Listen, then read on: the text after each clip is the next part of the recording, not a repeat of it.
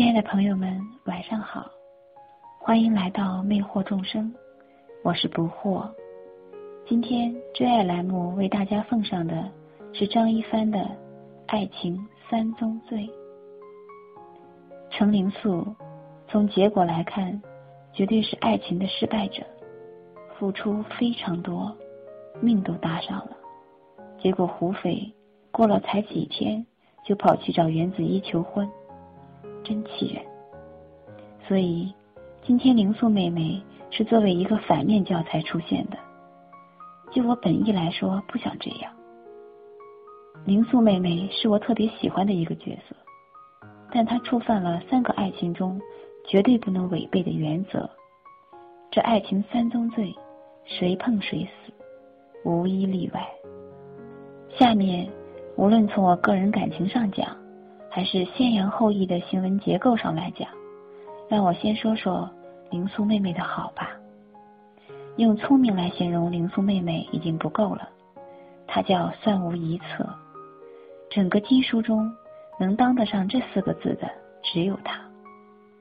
赵敏、黄蓉、莹莹、霍青桐，聪明的女生很多，但是总有想不明白或者吃亏上当的时候。唯有灵素妹妹，在任何复杂情况下都洞若观火，料敌先机，并且早早算好一切变量，挖坑等人往里跳。初见胡斐，托他挑粪、指远路、赠兰花，最后保证胡斐不受毒草所害，最后身死，依然独家师门败类，清理门户。套用鲁迅先生的一句话。灵素之多智，几近妖。就我个人来说，对这种智慧女生没什么免疫力，但是其他大多数人就未必了。其次，灵素妹妹极其善良，虽然没有武功，但是救助铁匠父子、治疗姬小峰，都显示出菩萨心肠，而且终其一生，从未杀过一人。尽管他师兄师嫂数次想置他于死地，尽管为了帮助胡斐，数次陷入你死我活的困境，但他从未杀过人。看原文，原子一道：“程家妹子，你在那单刀之上，为何不下致命的毒药？”程灵素目中含泪，愤然道：“我虽是独守药王的弟子。”但生平从未杀过一个人，难道我就能随随便便的害你吗？在此，灵素妹妹大气，胸中有格局呀，尤其是医治苗人凤一段，灵素妹子气场全开，也唯有打遍天下无敌手的苗人凤能堪堪匹配。相形之下，胡斐。就成了路人甲一般小家子气的龙套角色。这段我大爱。再上原文，苗人奉道：“咱们话已说明，姓苗的不能暗中占人便宜。姑娘好心依我，料想起来绝非一琛大师本意。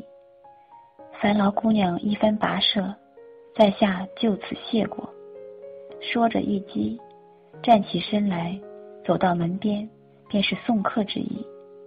苗人凤眼睛被毒瞎，刚刚差点就挂了，依然不肯占人便宜，大侠风范，当服一大白。程灵素抿嘴一笑，道：“我姓程。”从包袱中取出一只木盒，打开盒盖，拿出一柄小刀，一枚金针，说道：“苗大侠。”请你放松全身穴道。苗人凤道：“是了。”胡斐见程灵素拿了刀针，走到苗人凤身前，心中突起一念：苗大侠和那毒手药王有仇，江湖上人心难测。倘若他们正是安排恶计，有程姑娘借治伤为名却下毒手，岂不是我胡斐第二次又给人借做了杀人之刀？这时，苗大侠全身穴道放松，只需在药穴中轻轻一针，即能治他死命。正自踌躇。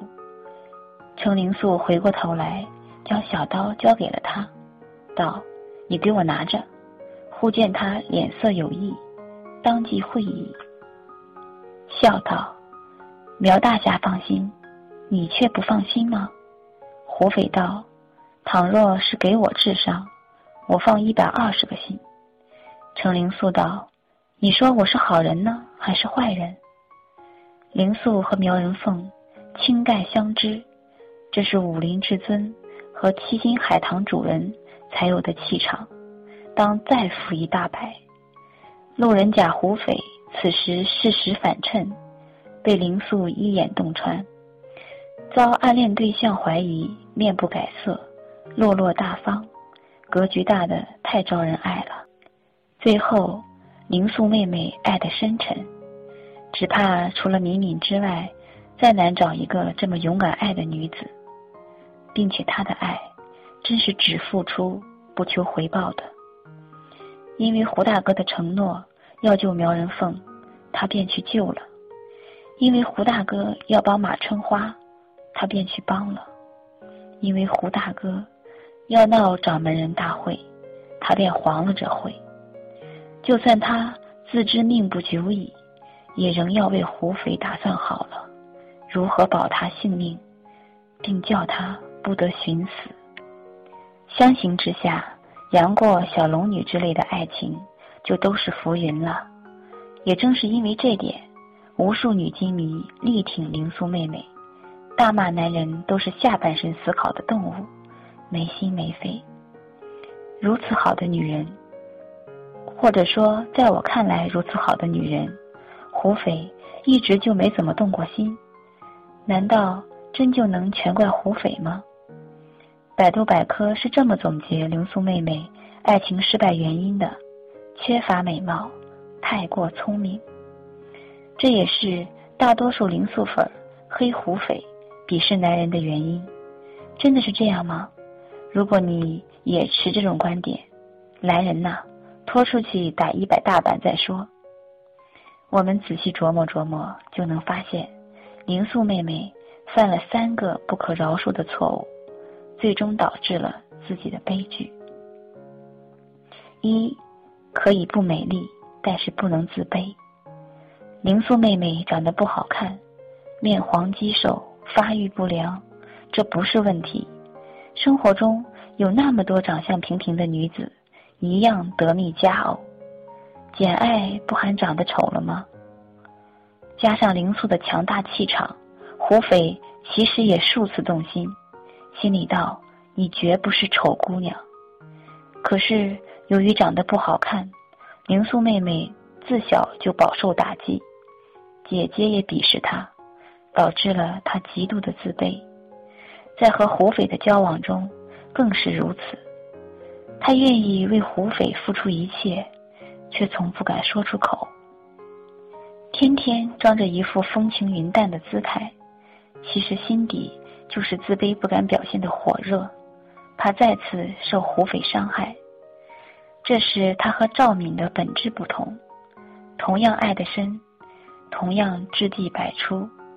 赵敏的光环是炙热的红色，一往无前去追求，碰到任何困难都在微笑；而林素妹妹的光环是忧郁的蓝色，小心翼翼地蜷缩在脆弱的面具后。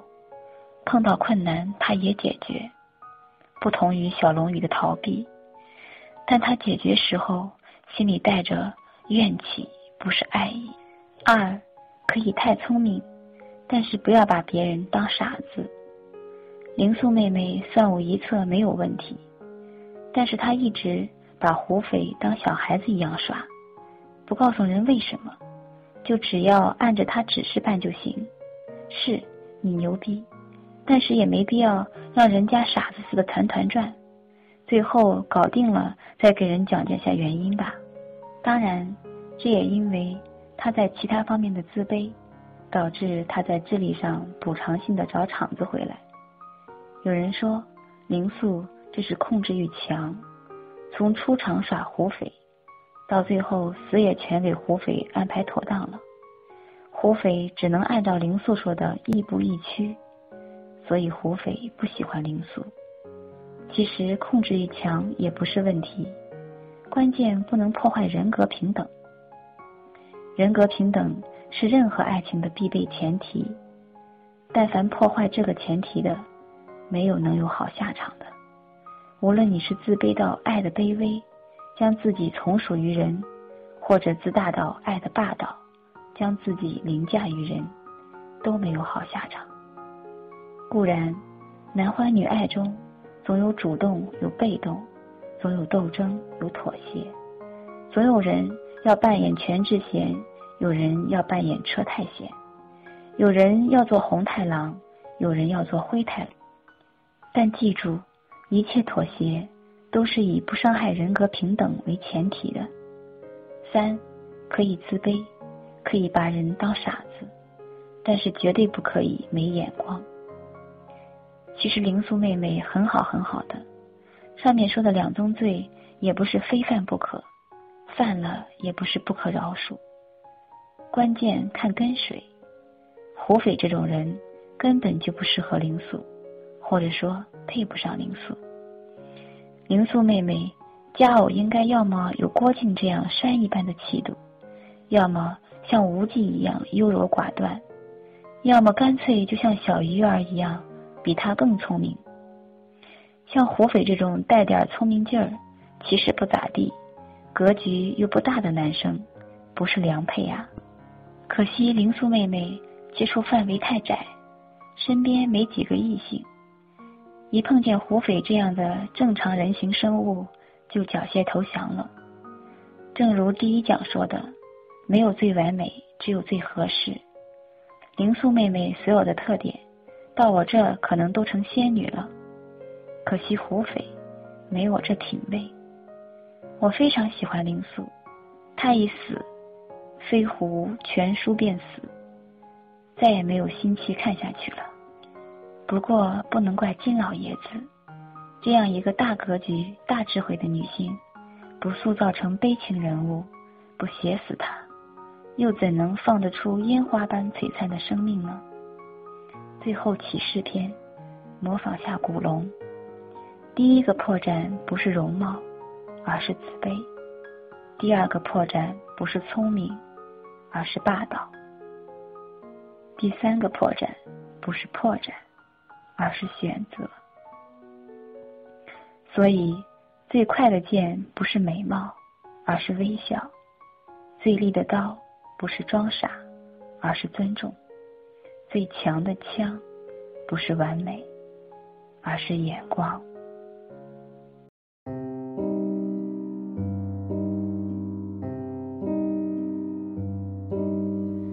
不羁的脸上天色将晚，他洗过的发像心中火焰，短暂的狂欢以为一生。漫长的告别是青春盛宴，我冬夜的手像滚烫的誓言，你闪烁的眼像脆弱的信念，贪恋的岁月被无情偿还，骄纵的星星已烟消。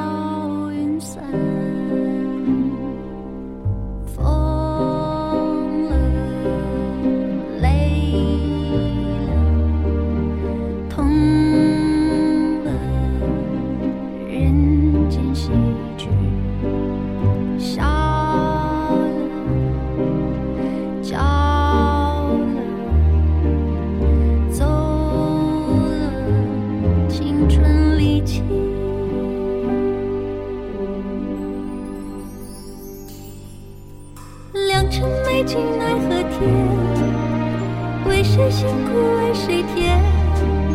这年华青涩逝去却别有洞天。良辰美景奈何天为谁辛苦为谁甜？这年华青涩逝去。